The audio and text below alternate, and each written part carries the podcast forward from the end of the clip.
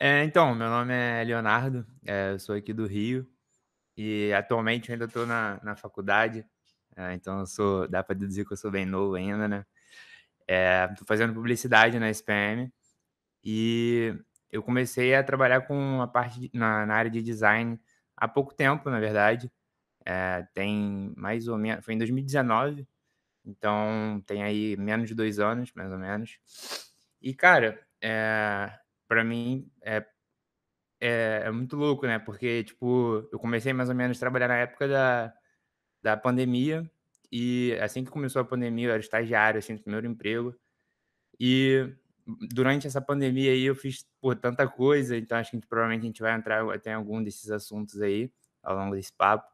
Então, pô, tava na agência como estagiário, virei sócio lá da agência que eu tava. A gente fechou a agência, fui trabalhar em, em uma agência de publicidade aqui do Rio. É, lancei um curso, enfim, bastante coisa aconteceu aí ao longo da pandemia. E é bem legal, né? Pelo menos, embora o momento tenha sido complicado, acho que eu consegui progredir bastante é, profissionalmente nesse período. Então, alguma coisa boa aí desse, desse tempo em casa eu consegui extrair. Léo, aproveitar que você falou, né, que você ainda é estudante, está na faculdade, eu gostaria de saber como é que surgiu esse seu interesse pelo design gráfico, né? Cara, é... então, ao contrário também do que muita gente deve pensar, né, que normalmente a galera pensa que quem trabalha com, com design, com essa parte de criação, de criatividade, é, sempre foi uma coisa que foi muito presente na vida da pessoa desde novo, né? Então a pessoa sempre foi uma pessoa criativa e gostava de desenhar, etc. É, não foi necessariamente o meu caso. É, eu fiz, na verdade, eu fiz faculdade de direito. Eu cheguei a fazer dois períodos de direito. É, trabalhei em escritório, então de terno e gravata, é, bem distante da, da minha realidade profissional hoje, é, que é bem mais informal, enfim, mais descontraída. E, é, enfim, eu trabalhei com, então, fiz um ano de Direito. Depois que eu decidi sair da, da faculdade de, de Direito, eu estava meio perdido, então eu fiz um intercâmbio e fiquei um semestre morando em Portugal, fui fazer faculdade lá. acabei voltando por não me adaptar também, mas me encontrei assim na área de marketing. eu fui estudar marketing lá. E quando eu voltei, eu voltei na, na intenção de continuar dentro dessa área, né, de marketing, publicidade. E aí eu entrei na SPM, foi lá que eu, só lá em 2019, então há pouco tempo atrás, eu é, encontrei, assim, me encontrei no design. É, eu entrei na, no diretório acadêmico da faculdade, assim que eu entrei na, é, na SPM, e entrei na área de criação. Então, ali foi meu primeiro contato, assim, começar a trabalhar com a parte de design gráfico. E aí de lá para cá, enfim, foi evoluindo, arrumei, como eu falei, o estágio lá, e as coisas foram acontecendo. Mas foi só mesmo na faculdade, assim, esse primeiro contato. É, para quem não te conhece, né, você até citou que você é, tem alguns projetos, um deles é o Clube do Porquinho, e que trabalha necessariamente com layouts esportivos, né? Pelo menos boa parte do trabalho que tem lá é voltado para isso. Eu gostaria de saber de você como é que você meio que se especializou, né, digamos, procurou esse nicho do design gráfico voltado para o material esportivo? Cara, isso é até meio, meio curioso, porque, é, na verdade, minha base, assim, eu comecei a trabalhar e a, o nicho que eu tenho mais portfólio, mais trabalhei, é, é, é até outro nicho, é o nicho de artista e de evento, é, então, eu mencionei que o, o, meu primeiro estágio foi num, num estúdio de criação, né, de uma galera da SPM que era até minha, é, eram meus amigos, são meus amigos até hoje. É, e a gente é, era um estúdio de criação especializado no nicho de artista e evento. É, e aí, o lance do esportivo foi quando eu comecei meu perfil pessoal. É, embora eu tra trabalhasse com esse nicho de artista e de evento, é, o que eu mais gostava de fazer era arte relacionada ao esporte. Então eu fazia, eu desenvolvia muito arte para estudo, para praticar, é, e postava nesse perfil, é, sempre artes esportivas. E esse perfil foi crescendo ao longo da pandemia, então eu entrei na quarentena, tinha 800 seguidores, é, agora estou batendo quase 15 mil, alguma coisa próximo disso. É, e aí a gente viu uma oportunidade aí de empreender no mercado digital, é, com a criação de infoproduto, curso, etc. Então, como minha audiência nesse perfil é, era a maioria era designer gráfico que tinha interesse pelo nicho esportivo, é, a gente achou que era um caminho que fazia sentido começar. É, e aí, por consequência, por estar produzindo conteúdo, começaram a aparecer alguns trabalhos é, de, é, num segundo momento, né, relacionado ao nicho esportivo.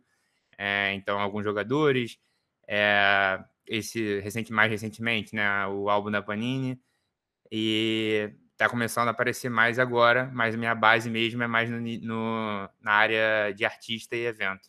Você falou aí né, desse seu trabalho recente, inclusive é o principal motivo desse bate-papo meu com você. Gostaria de saber né, quais foram as inspirações para você criar a capa do álbum deste ano. Um ano, uma temporada que é especial o Campeonato Brasileiro, porque o campeonato completa 50 anos de existência com esse nome, né, de Campeonato Brasileiro. Então, quais foram as inspirações para você criar a capa deste álbum de 2021? Tá, maneiro. É, cara, então, é, para começar, pô, foi super curioso como esse, esse trabalho começou. É, o Henrique, que foi é o rapaz que trabalha lá na Panini, ele que entrou em contato comigo. E quando a primeira vez que ele me abordou, que ele, enfim, me abordou lá no meu perfil no Instagram, é, no primeiro momento ele não se identificou, né, como uma, uma pessoa que trabalhava na Panini, eu soube o que era o projeto, ele só falou que queria marcar uma conversa, que tinha um projeto para me apresentar. É, e aí acabou que nossos horários não estavam muito batendo, enfim, e esse processo para a gente conseguir começar a conversar demorou quase duas semanas. Aí, umas duas semanas depois, ele me ligou assim do nada. É, e aí falou, né? Do, é, eu fiquei essas duas semanas assim, pô, isso aí vai dar em nada. O cara some, fala, manda mensagem, depois some, vai dar em nada. Aí ele me mandou mensagem lá, me ligou, quer dizer, do nada. Aí me contou, ah, não, eu trabalho na Panini, não sei o que. Eu falei, opa, maneiro. É, e aí a gente marcou a conversa, acho que foi até rápido, assim, o tempo da gente conversar até fechar. É, e aí foi, foi bem legal, porque, como eu falei, acho que esse trabalho com a Panini, é, acho não, com certeza, acho que foi a maior empresa que eu já prestei um serviço como freela, né? Então, foi um processo um pouco diferente do que eu estava acostumado, normalmente, principalmente no mercado de evento de artista, é um mercado muito informal, então isso de, por exemplo, você ter que emitir nota, é, não tem muita necessidade disso. Então, é essa parte, por exemplo, essa burocracia, né? É uma coisa que eu nunca precisei me preocupar, então eu não tinha pô, é, conta de pessoa jurídica aberta, enfim. Então foi uma, uma, bastante coisa nova assim em relação a esse projeto. É, e aí, como é a questão da, de como foi a criação da capa, né? É, a situação que, que ele me apresentou, é, a Panini já estava vindo há um tempo atrás de uma pessoa para fazer. É, inclusive, eles fizeram uma concorrência entre agências lá é, para ver quem pegaria esse trabalho. Então, não sei, enfim, quem estiver escutando aí, não sei se a pessoa tem contexto do que é uma concorrência entre agências, mas é mais ou menos quando a, a, o cliente é, apresenta um trabalho e a agência meio que faz uma proposta de faz um propõe alguma coisa para esse cliente. Então, cada acho que duas ou três agências lá entraram nessa concorrência e cada uma delas propôs um, um caminho de capa para seguir. É, a Panini, enfim, as pessoas lá, a diretoria, enfim, não, acabaram não curtindo tanto. É, então ele me trouxe esse cenário, né? Ele, ele, até me mostrou a proposta das outras agências que eles não curtiram. E aí eles já, já tinham meio que o norte, então ele falou, pô, a gente gostou disso daqui, dessa daqui, mas, pô, é, é, é por exemplo, é, uma das propostas era uma, era uma capa bem naquele estilo de banco de imagem mesmo, das pessoas vibrando, assim, só que é aquele negócio meio artificial, né, de banco de imagem. E a outra, o cara fez alguns recortes com o jogador, então eles falaram, cara, a gente queria um meio termo entre esse e esse, que era a foto dos jogadores, das estrelas lá, o Gabigol, enfim, os jogadores dos times, o Hulk, mas numa pegada assim, todo mundo meio que comemorando, vibrando, com o estádio no fundo. É, e acho que você, pelo trabalho que a gente viu aqui no seu perfil, acho que você vai conseguir fazer uma coisa bem legal, esse meio termo entre esses dois layouts. É, e aí, de fato, foi o caminho que a gente seguiu, né? Então já tinha esse norte.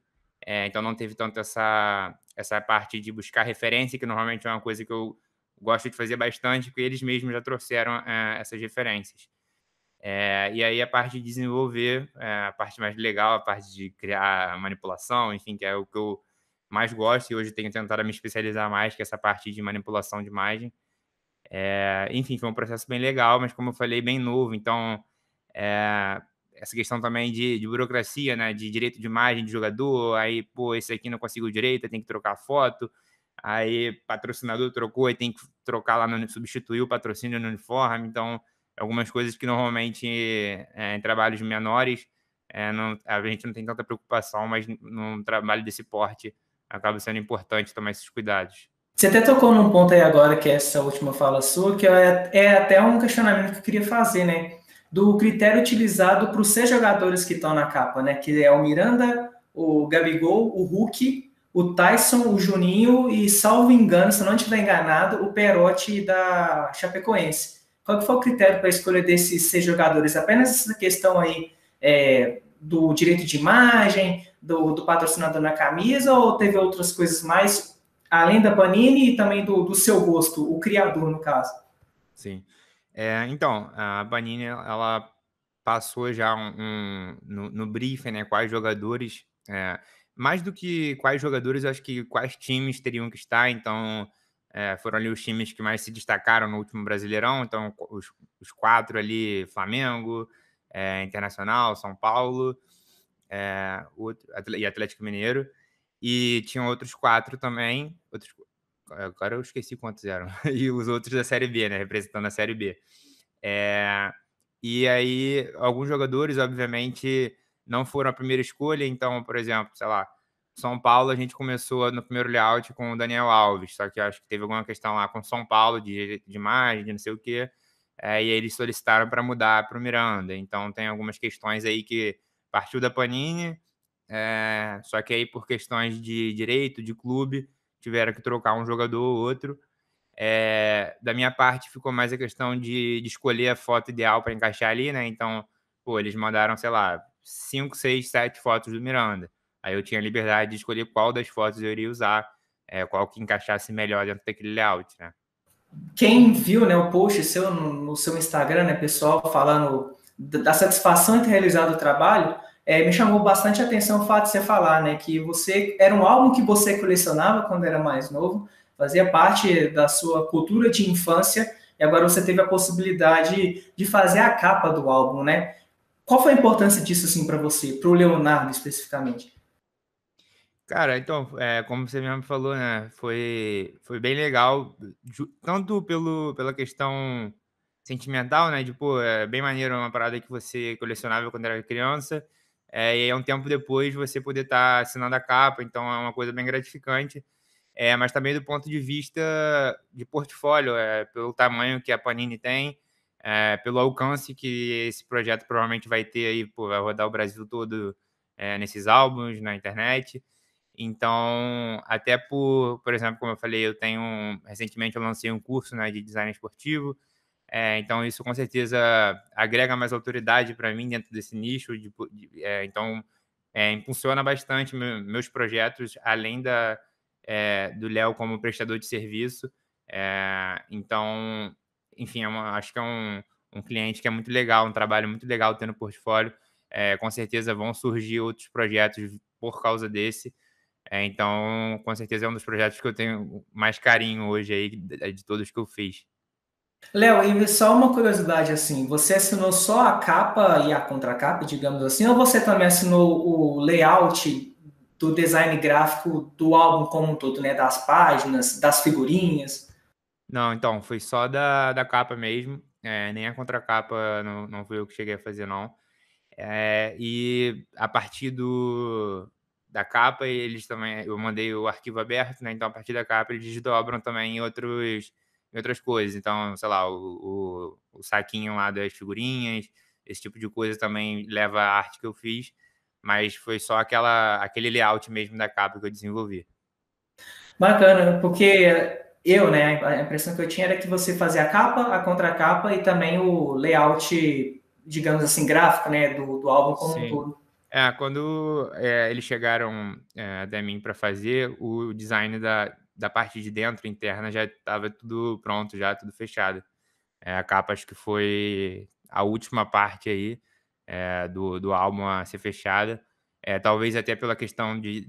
Acho que eles já estavam né, procurando, só que eles não estavam acertando a mão na capa, não estavam encontrando a capa que eles curtissem. É, então acho que acabou atrasando isso e o resto do álbum andou, por isso que já estava pronto. Então talvez se a gente tivesse tido esse contato mais lá atrás, é, talvez tivesse até a possibilidade de ter feito tudo, né? Quem sabe na próxima, em 2022. 2022 você vai ter, pode fazer o álbum do Brasileirão, o álbum da Copa do Mundo, né? Pô, se tiver do Copa do Mundo, já, eu já falei já pro Henrique lá, falei, se tiver Copa aí, pode chamar.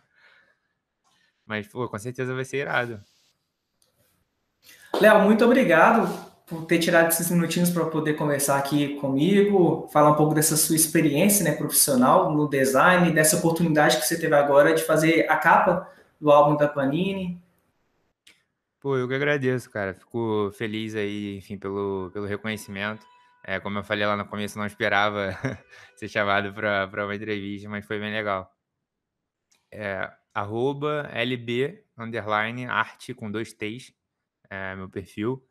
É, o, quem quiser acompanhar também lá do Clube do Porquinho, né? É, é Clube do Porquinho mesmo, com K. é, que é nosso Instagram lá da marca de, de design, que ensina sobre design, negócios, marketing para outros criativos. E basicamente é, são essas duas redes sociais aí principais para quem quiser ter um pouco mais de contato com o meu trabalho.